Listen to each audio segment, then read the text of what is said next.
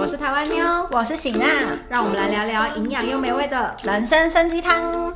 今天呢，我们就是有接到一个粉丝的烦恼。他说呢，他本身是三十多岁的年纪，然后刚好是遇到转职的交叉路口嘛。他的状况就是一份是跟他现在原本的工作比较类似的本业，然后另外是跟本业不相关，但是他本身对这个工作有憧憬。现在就是刚好有这两份工作可以选，可能就是卡在这个人生的关口，想要请我们聊聊一下关于就是工作方面的一些想法。我觉得好像三十岁真的是很多的坎哦，就是不管是工作上面，或者是考虑结婚，也是这个年纪，对啊？三十岁真的是很多人心理心理上面的坎。跟我觉得刚好三十多岁是你刚好大学毕业到三十多岁的这个年纪，已经是你的工作已经做了一阵子了，然后有一些小成就，或是有一些累积经验了。所以我觉得他的烦恼的点应该是在于他要不要放弃他这个几这几年累积的经验，再去跳到一个新的行业。所以我觉得他应该是烦恼这个怕，因为你可能在一个公司里面，你已经看到这个公司的前景，或是你的职称的前景，或是整个公司未来的前景，可能跟自己的原本的预想有点不一样，或者跟自己的人生规划会打架。所以就会开始对烦恼会变多，因为我觉得你年纪越大，你顾的东西越多的时候，你对于工作上面的烦恼就会越来越多。嗯，没错。你知道大学刚毕业，拜托谁管那么多？有就职就好，薪水有谈好就好。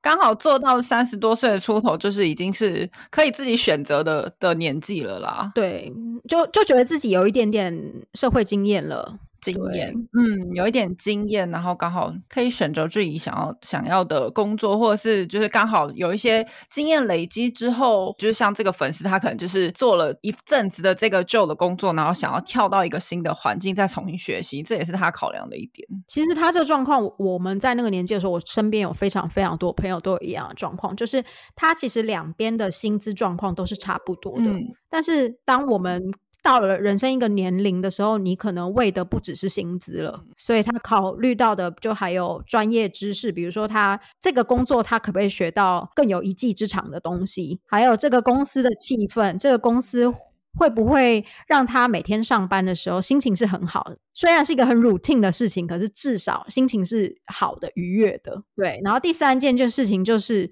对于他长远的个人时间规划，是不是有可能执行的？其实就是我们刚刚讲的，你刚毕业的时候，可能真的只求一个薪资 OK 的工作，可以接受的工作。嗯嗯嗯。但等到你薪资已经是基本的的时候，会开始要求其他的东西。哎，那像我不知道，像我的状况，这三个考量点哦，通常在找工作，你第一个会考量到是什么啊？如果薪资都一样的话，我蛮在意公司气氛的。嗯，对，公司气氛真的还蛮重要的。公司气氛第一个，然后呢，因为我觉得公司气氛其实连带的会影响到个人时间规划。哦，对对，这倒是。因为如果这个公司它就是比较尊重职员，他有自己的私生活以及公司分开这样子的状况的话，那它当然就会影响到你个人时间规划。专业知识的部分的话，我觉得专业知识是跟你的工作领域上面是有差别的，非常的重要，没有错。可是公司气氛也要里面的前辈是很愿意教后辈的那种气氛，没错没错。有一种公司职场是非常斗争型的，对。那虽然它里面是很专业的东西，可是你不一定学到，你可能一辈子都会被叫来叫去，叫那种做小事情。他就不想要你学到专业的东西，把它斗掉。对，或者是有一些有一些前辈根本是不会教下面的，就是没有要教后辈的意思，就对他就是没有要理你。对，也是有这种。对，所以我觉得公司。的气氛可能是这三个里面我会先优先选择的。我好像是薪资之外，第一个会先看这个公司这个工作对我而言有没有未来性可言。所以你，我觉得你是偏专业知识，偏专业知识。我可能会先去看，说我在这间公司做的工作会不会让我的人生加分。我觉得其实还蛮多人一开始都是抱持这种心态，所以会去做什么行政助理啊，或者是去做那种就是呃，比如说室内设计公司，除了本室内设计师之外，他下面会收好几个室内个设计师的小弟子。我觉得很多人他虽然是本科系出身，可会愿意去进到这样的地方，都是为了要再增加自己的专业知识、实际的经验。面量，让自己有有一天可以独当一面。但是这个地方就回归到我们刚刚讲的，你进去了以后，你要砸多少的时间确认这个前辈会不会教你东西？对，所以考虑的也是公司气氛啊。我觉得这是真的很难，因为专业知识，专业知识就像我们我们上一个 p a c k a g e 有在聊的，有的时候专业知识这个东西，我们在大学的时候其实并没有学到。对啊，我们上次那个那个 episode 也是也也是蛮严肃的，就是在聊说我们大学 一直很后悔的是被分数牵着走这件事情。而且你知道后来有班友来跟我留言说，他看了真的非常的心有戚戚焉，真的，因为他说他那时候就是想要学另外一个东西，可是家人一直跟他讲说你要学商，你要学商，所以他就听了家人话去学了商。他说就。那时候学商的人一拖拉苦，对啊，他出来以后，他反而觉得既不是自己喜欢的东西，又没什么竞争力。我觉得，我觉得亚洲家庭都会都会变成这个窘境，哎，就是最后都是走父母父母要你走的路。因为亚洲有一个很重要的儒家道学孝顺，没错，嗯，我们都会被孝顺这个你看，我们两个爸爸说不可以填台北以外的学校，我们就不填。然后就 乖乖的都待在台北，然后爸爸叫我们念什么戏，我们就去念了什么戏，然后根本也不知道，所以我们后来就背叛你出国了。怎么啦？最后就是还是到我我们两个真的是到我啦，我很后来才真的找到自己觉得自己适合的工作。但是我身边还是有朋友到现在都找不到他自己适合的工作或行业，他到现在还在摸索。他其实，嗯，我觉得这个部分也要给大家一个心态建设，就是很多人可能会觉得自己还在摸索。比如说到了某一个年纪，我怎么还在摸索？到一个年纪，我怎么还不知道我适合什么或我不喜欢什么？可是我必须要说，其实大部分的人对啊，对啊。没错，反而得过且过的人是占多数哦。对，嗯，所以我觉得也不用太沮丧，自己在那样子的生活里。其实，嗯，就是多摸索。反正我觉得年纪不是重点啦，因为就是你人生就这么长，所以我觉得到摸索这件事情，就越摸索，你就是越经验会累积啊。对，大家都是这样过来的。我觉得人生不要给自己太多压力，因为你快乐的，因为快乐爽爽的过一年，也是快快乐爽爽过一年，然后你那一整年都在烦恼。天哪，我人生方向是什么？天哪，我我我我要做什么事情可以铺我未来十年的路？你这样烦恼也是过一年。对对，不要给人生这么自己这么大压力。嗯嗯。所以，我们这集可以关掉，就不用讨论了。什么东西了？其实只是想提早下班这样。好啦，那行行，那我们两个都很在意公司气氛。公司气氛除了我刚刚讲的那些，就是比如说，哎，就是前辈会不会教后辈啊，或者是公司整个气氛支不支持员工有私生活，支不支持员工在休息的时候该休息。但是这些讲的这些都感觉都要进公司以后才会知道。嗯，对，一开始其实其实会摸索不到吧？对啊，那一开始我们可以透过哪些方法去得知这个公司可能会有的？所以我觉得，我觉得公司气氛这件事情，应该是说每一个行业都会有各自的那个行业的文化。所以我觉得，比如说网络产业是会比较高压，电商平台、广告产业，就是大家既有的对某一件行业就会有既有的印象，跟身边。可能会有些人，他就是从事那样的行业，你可以先去了解一下身边的人他的状况的经验，或者是就是网络上也是可以找到一些企业可能里面员工的一些发言啊，或是网络上的一些资料等等的就业版啊那种，他们可能会有一些前辈会留言。跟其实像外商的话，日商跟美商他们的风格也都完完全全的不一样。对，没错。上网多找一下，就是相关企业的文化，比如说电动产业，电动产业他们也独树一格，有一个文化在耶。对我之前也有碰过电动产业的人。对啊，电动产业跟传统产业，对，没错，跟电商，对，然后跟不是运输行业，就是其实你要你要先把你打算做的那个行业，你先把它归类到一个比较大的项目，对对对，然后你再从那个大的项目里面呢去找相关的产业，跟你可能不完全一样。但是，比如说你把它归类成 fashion 好了，那它就是 fashion 那个产业可能会有遇到问题。你可以上网 Google 一下，跟去找一下。而且，其实从公司的气氛、公司的这些企业文化，其实大家可以看出这个企业的一些理念或者是价值观嘛，就是跟自己有没有有没有谋合。哦，对他们可能网站上面会有这样子。跟我其实觉得，我之上一份公司，我觉得对我的人生经验增加值增加的很很高的原因，是因为我的公司前一份公司是授权商嘛，所以我们公司没有局限于只跟某一个产业合作，所以我在那间公司三呃四年中间我真的是每一个产业都接触到。所以每一个行业大概是怎么走，大概怎么怎么做 business 这一些，我其实大概都会知道。因为你你接触到算是还蛮深的，就是商品生产对商品生产过程，然后就是船厂我也接触到了，然后食品也接触到了，成衣我也有接触，就是什么东西都有做。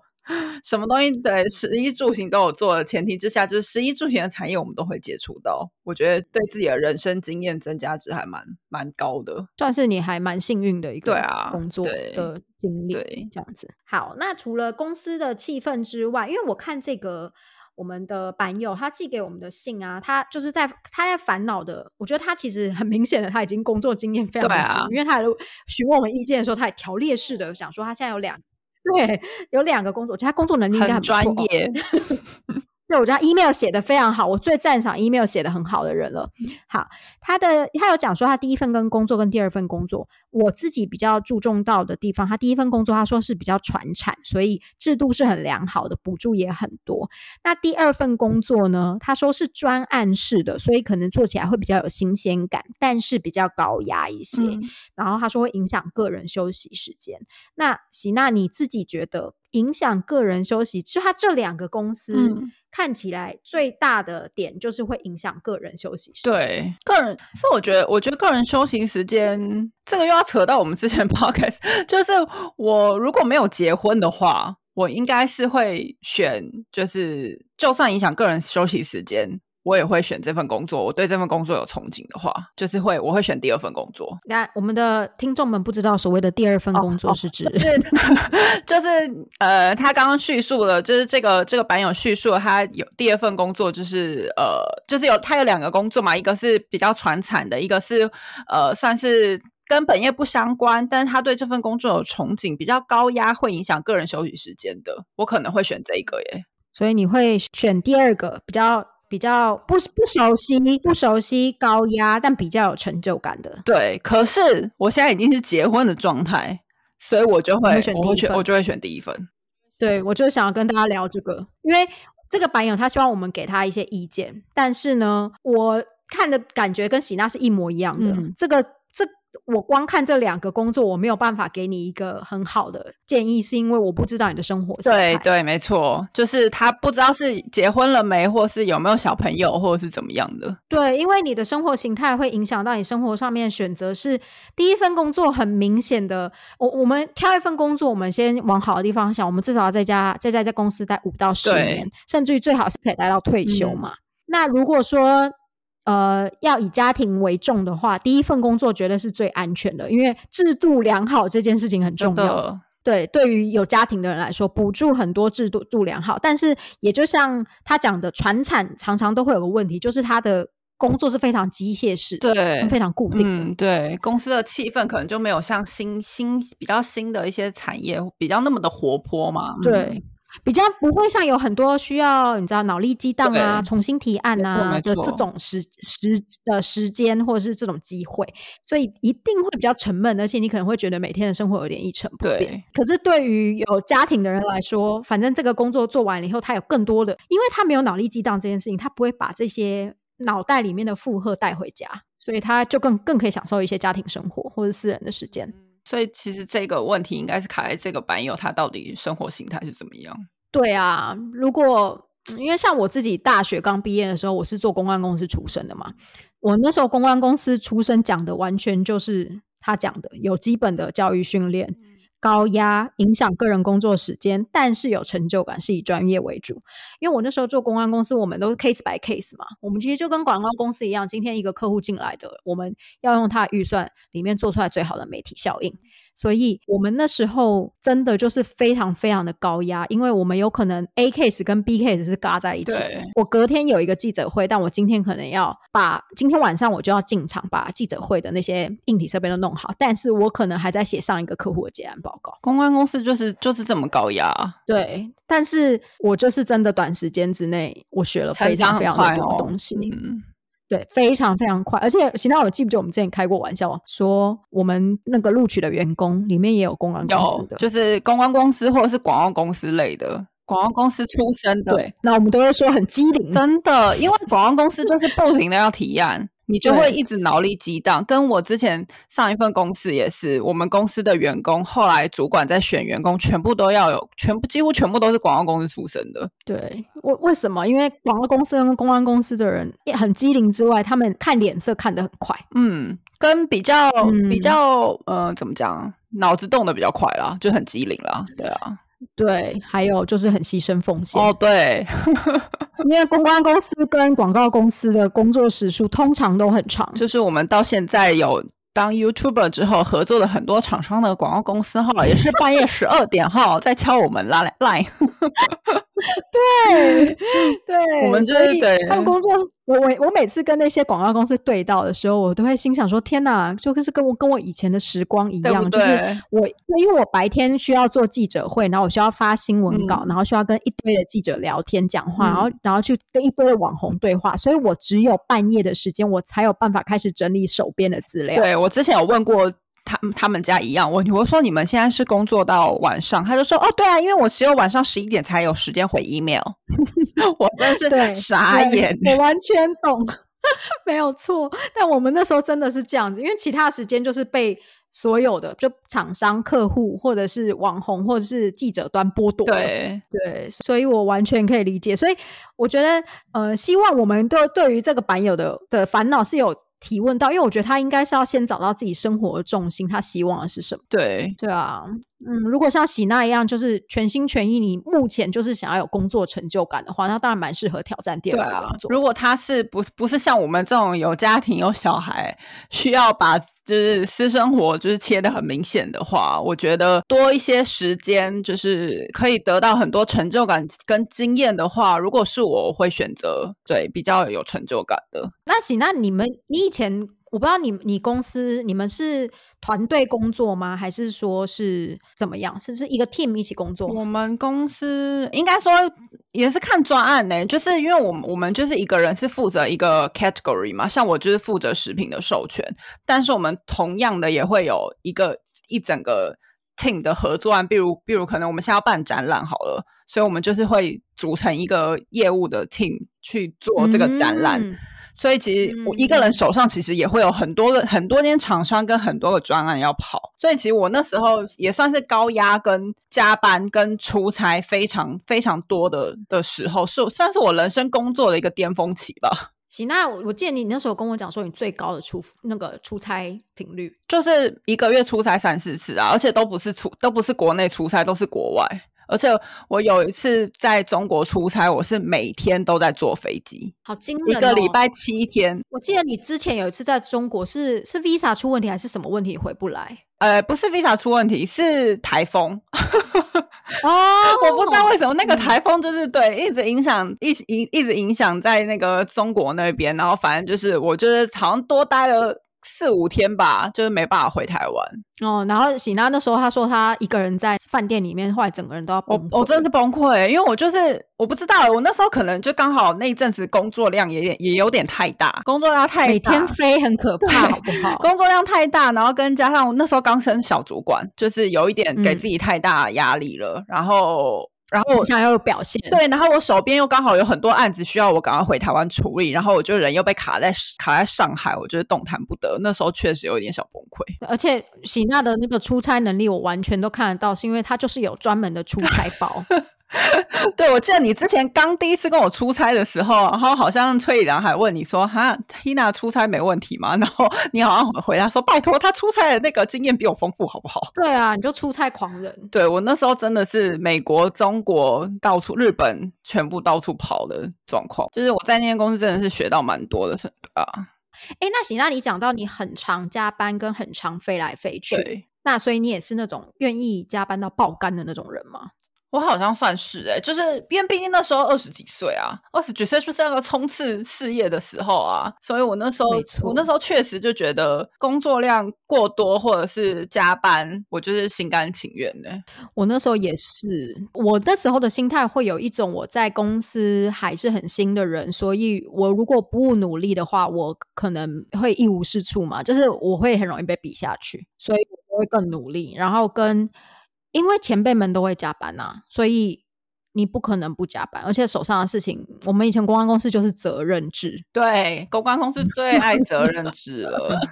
这个客户是 for 你的，是你的，你就是要包含他做他所有的事情，所以没有办法，所以这个就是从头要监工到尾这样子。所以我们那时候也是加班，我记得我那时候好像有一次就是时间嘎不过来，所以。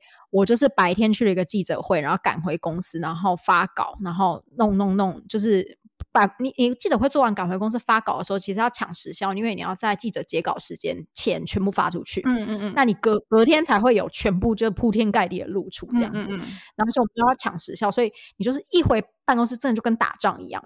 然后我记得我有一次打完仗了以后，然后真的是乱七八糟，然后我一直到。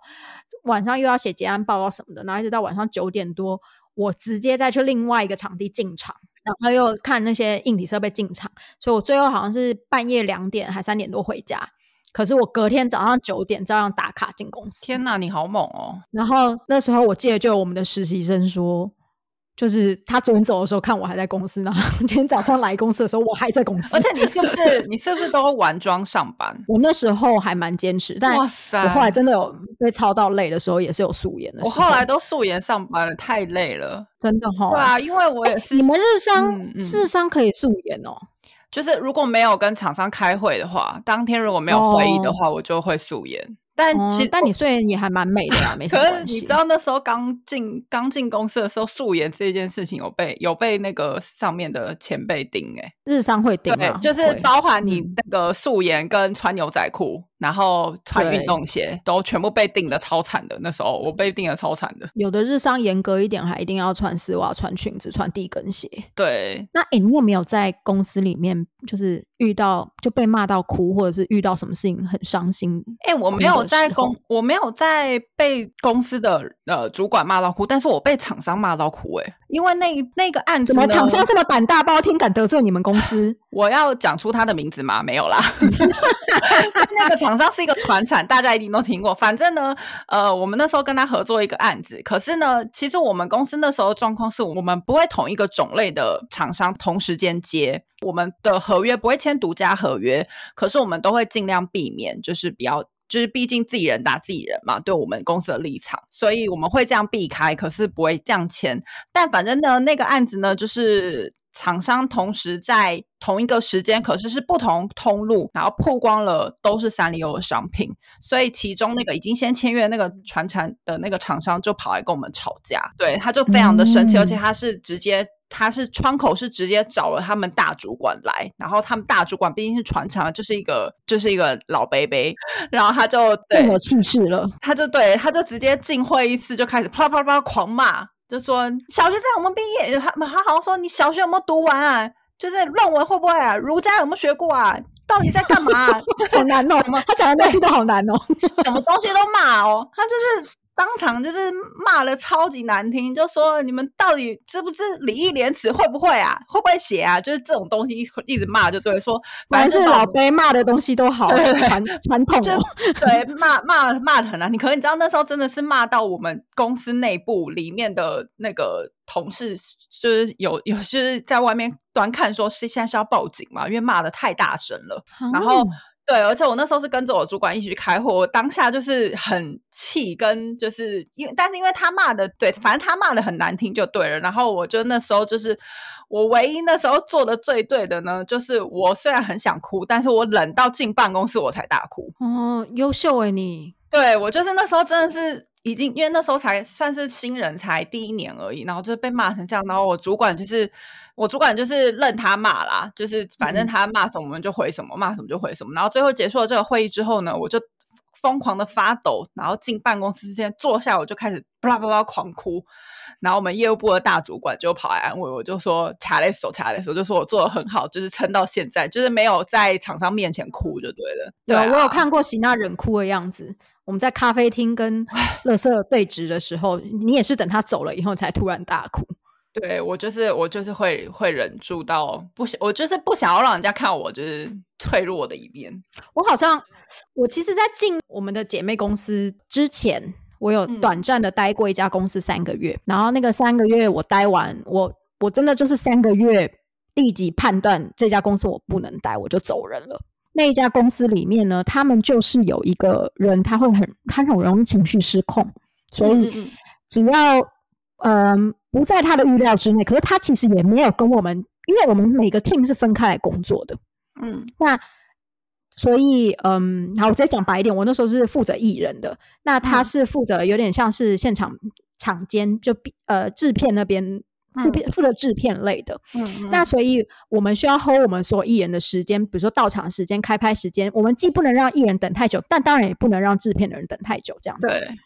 对，就是我们中间要抓那些时间，所以我们就要抓交通时间、放饭时间那些，我们都要抓。但是呢，发生就是他其实情绪失控这件事情，我已经耳闻非常非常非常多，但是我没有想到会是飙到我身上。然后我记得那一次就是，呃，我应该要把艺人带到场，但是。呃，现场状况这样这样这样子的关系，总而言之都是有前因后果的。然后呃，讲明确一点，是他那边也没有给我们一个很明确的指示，就是我并不知道他们那边的进度。所以呢，我到场以后呢，我去问了他一下以后，我就跟他讲说，哦，那我们现在这样状况是这样这样这样，所以大概什么时候会到这样子？我其实已经有点忘记现场状况，但我只知道说我们 team 跟他们 team 是分开来作业的，所以我出。现的过程里面，就是在沟通现在双边要怎么瞧这件事情。然后他就当着大概三四，因为现场那是制片嘛，所以现场可能有二三十个就是工作人员。他当着二三十个工作人员员对我彪骂，而且他彪骂内容就是像你讲的，他就是说你是猪啊，你你有没有脑啊，你就是那种人身攻击型的，嗯嗯嗯，疯狂对我一直彪骂。彪骂完了以后呢？我也是，我当下也是一直在抖，然后我也是进了厕所以后就开始大哭。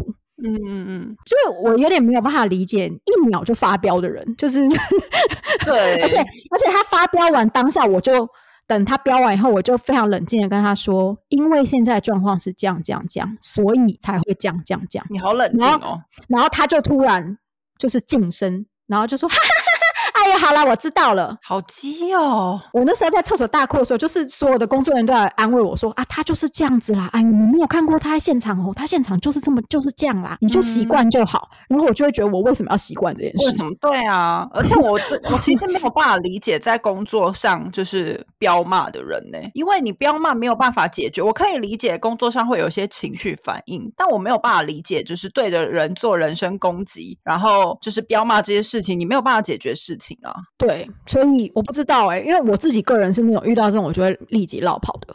对对 对，确实是需要绕跑。而且他们常常会说，因为因为他在另一方面的工作能力很好，所以其他人会包容他的彪嘛，然后会 cover 这样子，就觉得算。可是我我不知道哎，我觉得我没有办法哎，我也没有办法。而且我有听过最惨的是我之前公司的主管，他说他之前一份公司也是广告公司，他那个主管是一个日本老板，然后他就说他会。他也是彪骂他到，他会直接在我的主，我那时候主管他在提案，他在写黑板提案的时候，他直接从后面拿笔丢他的后脑勺。你是猪啊？写的什么东西呀？我觉得超级夸张的，真的就是我不知道哎，就是我还蛮幸运的。我后来我第一份在公安公司的工作，跟我后来在日商的工作都没有遇到这种，我都没有遇到这种情绪完全失控，可能会有生气的主管，可是他生气了，他还是会好好跟我说。嗯嗯嗯。可是情绪失控的主管我没有遇到，就我后来就再也没有遇到过了。嗯，我也是，我觉得都厂商啦，主管反而没有。所以，我其我其实觉得，就是我们两个后来在自己就是成立工作室，在当老板，在当主管之后，我觉得我们两个对于员工发生了一些失误，或者是做了一些会让人生气的事情，我觉得我们俩都还蛮冷静处理的。你记不记得我之前在我直播有跟大家分享过一次，说我我我记得我们在一第一个还在第一个办公室。江南的办公室的时候，然后我们刚来请来的那个帮我们写网站文章的小编编，他刚来，然后我不知道你记不记得，他有一次跟厂商谈好了，就是他写了一篇文章，可是是要在台湾妞韩国系的后台发广告出去，可是他那篇文章没有给我过过。对，有我记得，然后我当场彪骂，有你记得吗？然后我那天就有直播跟大家讲说，那是我跟喜娜工作室三年以来我唯一一次彪骂的一次。因为我那次彪骂完了以后，我非常的后悔。哎，可是我记得你没有到我，我记得你很生气，可是你没有到彪哎，你就是很，我就是我第一时间对他很生气，然后大概三十分钟之后，我就把他叫叫到我们的那个那拉帘的后面。对对对对对对对。然后我跟他道歉，我跟他说我刚刚就是对你太就是对你大吼，我很抱歉。然后然后我就重新跟他分析了一次，说你的工作是什么，然后你不可以碰的东西是什么，你不可以代表我写文章什么什么之类的。就是我重我跟他道歉，然后重新再整理了一下，我们就是。就因为我后来好像有跟你讲说，我发现他是不懂 marketing 的地方，对对对，所以我后来检讨，就是他是不知道而犯这个错的，所以我不应该不应该这么凶的对他。然后，但是因为我我那时候发现，我一俩拱起来以后，整个办公室的气氛就是你知道坠到一个谷底，是啊，死亡了。超级可怕，所以那一次就是是我们三年以来我唯一生气。好像是哎，你后来好像没有发任何标了，后来好像是我发标。因为那一次我太后悔了，就是我发完这个标以后，我觉得我影响到的是整个团队。对对，那时候真的太后悔了。你知道那个气氛是突然降到了零下二十度吧？真的，而且不管办公室里面有放任何的音乐，你都会觉得对。全部都停止的感觉，有这件事情，空气都凝结了的感觉。对，所以我就是想要跟大家分享，就是想跟大家分享说，真的彪骂这件事情呢，其实真的对任何工作真的都没有帮助，反而只会让办公室真的气氛凝结。对啊，但但但我想要跟大家讨论的是有关于加班跟工作量很多这个部分，我是想要提到，是我发现现在有非常多的年轻人，他们没有办法接受任何一点点的加班。或者是他们没有办法接受任何一点点的高压，对，好像是哎。可是我我觉得会不会是他们的？可我觉得那个那个点又回归到他们可能觉得他们的私生活很重要。他们很需要大量的私生活时间，他们可能要去学他们的兴趣，可能有一些斜杠的另外的工作或者什么的。我觉得现在年轻人感觉跟我们的那个年代好像不太一样，是没错。就我常常会觉得，现在年轻人问题是他们进这个公司，判断这个公司判断的太快了。就是我觉得大家进了一个新的环境的时候，至少要给这个公司三个月到六个月的时间去判断，呢，就是一定会有磨合期。对。可是我觉得现在的年轻人很容易一个月就会说这家公是不适合我，跟我觉得，我觉得这个也是一个问题，跟加班这件事情又牵扯到一个问题，就是呃，感觉我目前碰到的年轻人很多都是会觉得。自己做好自己分内的工作就好，就结束了，就不要多做。可是我有时候会觉得，你在公司不是说多做少做，应该是说你在公司可以学到时候，如果是我的状况，我就会尽量学。那如果多做这些事情可以让我得到一些得到一些工作经验的话，我就会去做。我是对，可是就是就是到目前为止碰到还蛮多小朋友，就是会觉得哦，我不要加班啊，哦，那是你要那那是你要做的事情，我为什么要帮你做？我不要做这些。可能觉得这。份工作我就混口饭吃而已啊！对我就是拿这些钱做这些事情，碰到确实还蛮多这种这种年轻人的，可能就是要判断一下你做这份工作到底是为了什么？你是你是为了混口饭吃，还是你是真的有想要学些什么？对你的职场生涯等等的，对啊，因为其实工作态度不好这件事情，周围的人都会蛮痛苦。对，而且其实。其实说真的，主管都看在眼里。为主管为什么会做到主管？他一定会有他的 经验呐。所以我觉得有时候就是小小小的年轻人，你们可能会觉得你们做这些事情，其实主管不会知道。其实大家都看在眼里。对，而且我觉得主管他们大部分都是会睁一只眼闭一只眼，给你啊充分的可以摸鱼的时间。嗯，没错，真的。但其实都知道你在摸鱼。对你，因为你做的，因为你做的每一份工作，我们都知道大概要花多少时间。因为那以前都是我们的工作。对你现在是在呛我们。以前员工是不是？没有没有没有，我是从以前到现在，因为我以前那个在公关公司就开始在带实习生了。对啦，对啊，没错，对啊，这其实对啊，其实主管都看在眼里了。说真的，对啊，因为我以前在攻读生的时候，我不是我跟你讲说，我们连连水钻都要一张一张贴。对对，所以我真的是你知道狗屁杜照的事情都有做过，然后等到。就是那时候有实习生的时候，你就会感觉到实习生他们很抗拒。比如说，你给他一个 list，跟他讲说，你把这份名单重新整理好，他就会觉得天哪，为什么要做这么狗屁度照的事情？可是其实那个我以前就是做这么狗屁度照的事情。我那时候交代实习生，有实习生还回我说。哈，所以就一个一个整理，一个个复制贴上，一个个弄哦。然后我就回答说，对啊，不然不然嘞，不然嘞。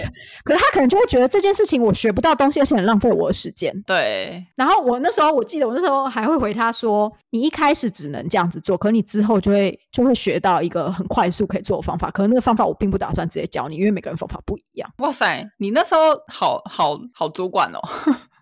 居然会 居然会讲出这种话来，因为因为我就觉得对对，反正就是这样，就是我以前我以前大学打工的时候去补习班打工，然后就是会有那种电访嘛。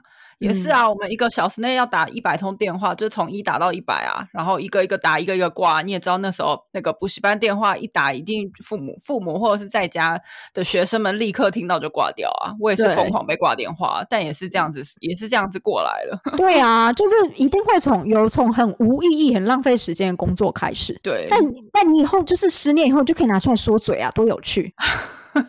为了十年以后可以拿出来说嘴，就是因为有有这种无意义的、无意义的小事情，才会累积变成我们现在做的这些工作，就会就会特别珍惜吗？没错，对啊。而且你以后叫下面的人打电话，然后他露出不耐烦的表情的时候，你就可以呛他说：“老娘以前有打过，你给我乖乖打。”真的，对。所以为了为了十年以后你可以呛人，所以你也就乖乖做。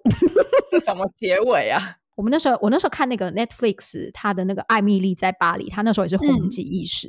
嗯，然后因为他是在法国嘛，所以那里面的他讲了一，就是法国人讲了一句很浪漫的话，他说：“你是为了工作而活，我们是为了生活而工作。”就是他说美国人跟法国人的差别。哦，对他这样对那个艾米丽讲。所以你你这个你是指的是美国人，我们是指的是法国人。哦对。对，所以我觉得这句话很对亚洲人来说是很震撼的一句话。真的耶，你是为了工作活，我们是为了生活工作。真的耶，所以他们会 enjoy 在生活。嗯，对。可是我觉我其实觉得亚洲人最难的就是工作跟生活要取得平衡呢。很难啊，真的很难，因为你也要赚的钱够花，才有办法做这件事啊。真的，像我们现在就是我们两个其实一直在陷入一个私生活被工作占据的一个一个 一个困境当中。我们俩一直找到平衡点。这件事情在我们刚开始创业的时候非常的严重，然后我就是一路这样走过来，到我们现在终于好像过了几年之后，我们好像会有一个对自己生活的一个一个规则吗？就是我们大家会抓自己会抓什么时间点，就是不要再用手机，或什么时间点就是不要再工作了。可是我跟你说，我现在一路看在眼里的就是小眼哥，他现在经历创业期，他完完全全就是复制贴上我们那时候刚创业的一模一样一样。他现在就是跟我到晚。晚上睡觉前，他他都还在想工作。你跟他说，他再这样下去，就会跟我一样满头白发哦。我已经跟他讲，需要 需要我的白发去给他做一下警示纹吗？他他需要多一点头发，但不需要白头发。反正就是我现在一路看他这样子，我就觉得天哪！我仿佛看到了我们几年前的我们两个。哎，可是你有没有发现，就是这件事情，就每一个人的人生各自有各自的一个轨道跟一个轨迹。其实你在旁边，就算你很想要帮他，跟你很想要。点醒他或什么，其实真的很难啦，很难呐，真的，我帮不了他，所以我只能跟他说，我我我最近跟他聊的方式都是跟他说，我以前是这样这样这样，然后我的解决办法是怎么怎么怎么样。那你有你自己的想法，跟你有你自己的解决办法，但我就是分享我的想法，然后你再自己去去找到自己的出路，对，找到自己的方向。因为那那个怕我就是帮不了你，嗯，而且我觉得我们两个人都算是蛮有事业心，然后又闲不下来的个性，也会影响到了。因为像我朋友都会讲。讲说你到底为什么要就是这么有事业心，或是这么有责任感？你就放你就放空啊！这样，我我 我昨天打了疫苗，然后呃，我前天打了疫苗，我昨天整个人就是我只要。我只要努力睁开眼睛，想要用电脑，我头就会很痛。然后就跟我朋友讲说：“天哪，我我我只要想要回复大家的信，然后跟回我就是工作伙伴们问我的事情，我头就会很痛痛。我真的没办法，我要去睡觉。”然后就我朋友就说：“你到底为什么要企图回大家讯息这件事情？” 但完全懂。对他说：“你就是有一个非常名正言顺，就是你打了疫苗，现在非常的不舒服，可以好好去躺的一个时机，你为什么要企图？”回工作上面事情，为什么？拜托，你打你打疫苗这件事情，我光我生完小孩的大概隔两天吧，我就开始工作了。对，你在那个月子中心，对，我就在月子中心回 email 了，然后我就会觉得说，好哦，我现在是生完小孩，其实应该真的就像你一样有名正言顺的可以休息，但为什么我现在又坐在电脑前面呢？而且我是送完那那个春天宝喝完母奶，赶快在开电脑工作，而且我们就是很欠揍，就是是我们自己选择这这件事的，是啊，因为我们就会觉得我们不回他们，就是大家都会被我们拖累，对，厂商就在等我们回信，然后合作伙伴也在等我们的 OK 或不 OK 这样子，就是我们会觉得会影响到大家的节奏，对，所以我们就自己选了这条路，然后再累了个半死，然后又在就鬼打墙，所以我们就结论就是我们两个也 没有办法达到平衡，活该，活该，没有啦，因为我觉得，我觉得应该就是我们两个需要在事业中间找到成就感吧，所以我们就是为了追寻那个成就感才会变成这样吧，对，应该。是，但有些人可能他的人生不是追求事业跟成就感，他可能就是可以在顾小孩当中得到一些他人生的意义。我觉得那那也是一条路啊。就这每个人生选择不一样，没有没有哪个人生是对的或是好的。对，没错没错。那今天呢，就是跟我们分享的这个版友，也希望这个节目对你有一点点小小小小的帮助喽。希望他有得到一些对，得到一些建议。以上呢就是我们今天人生参鸡汤带给大家的内容喽，然后也希望大家可以再回馈给我们一下，比如说音质你觉得怎么样啊？然后希望我们在做什么样的内容？那同样的，你也可以就是有任何烦恼的话，可以写信到 hi chicken soup gmail dot com 这个 email 给我们。嗯，我们下次见喽，拜拜，拜拜。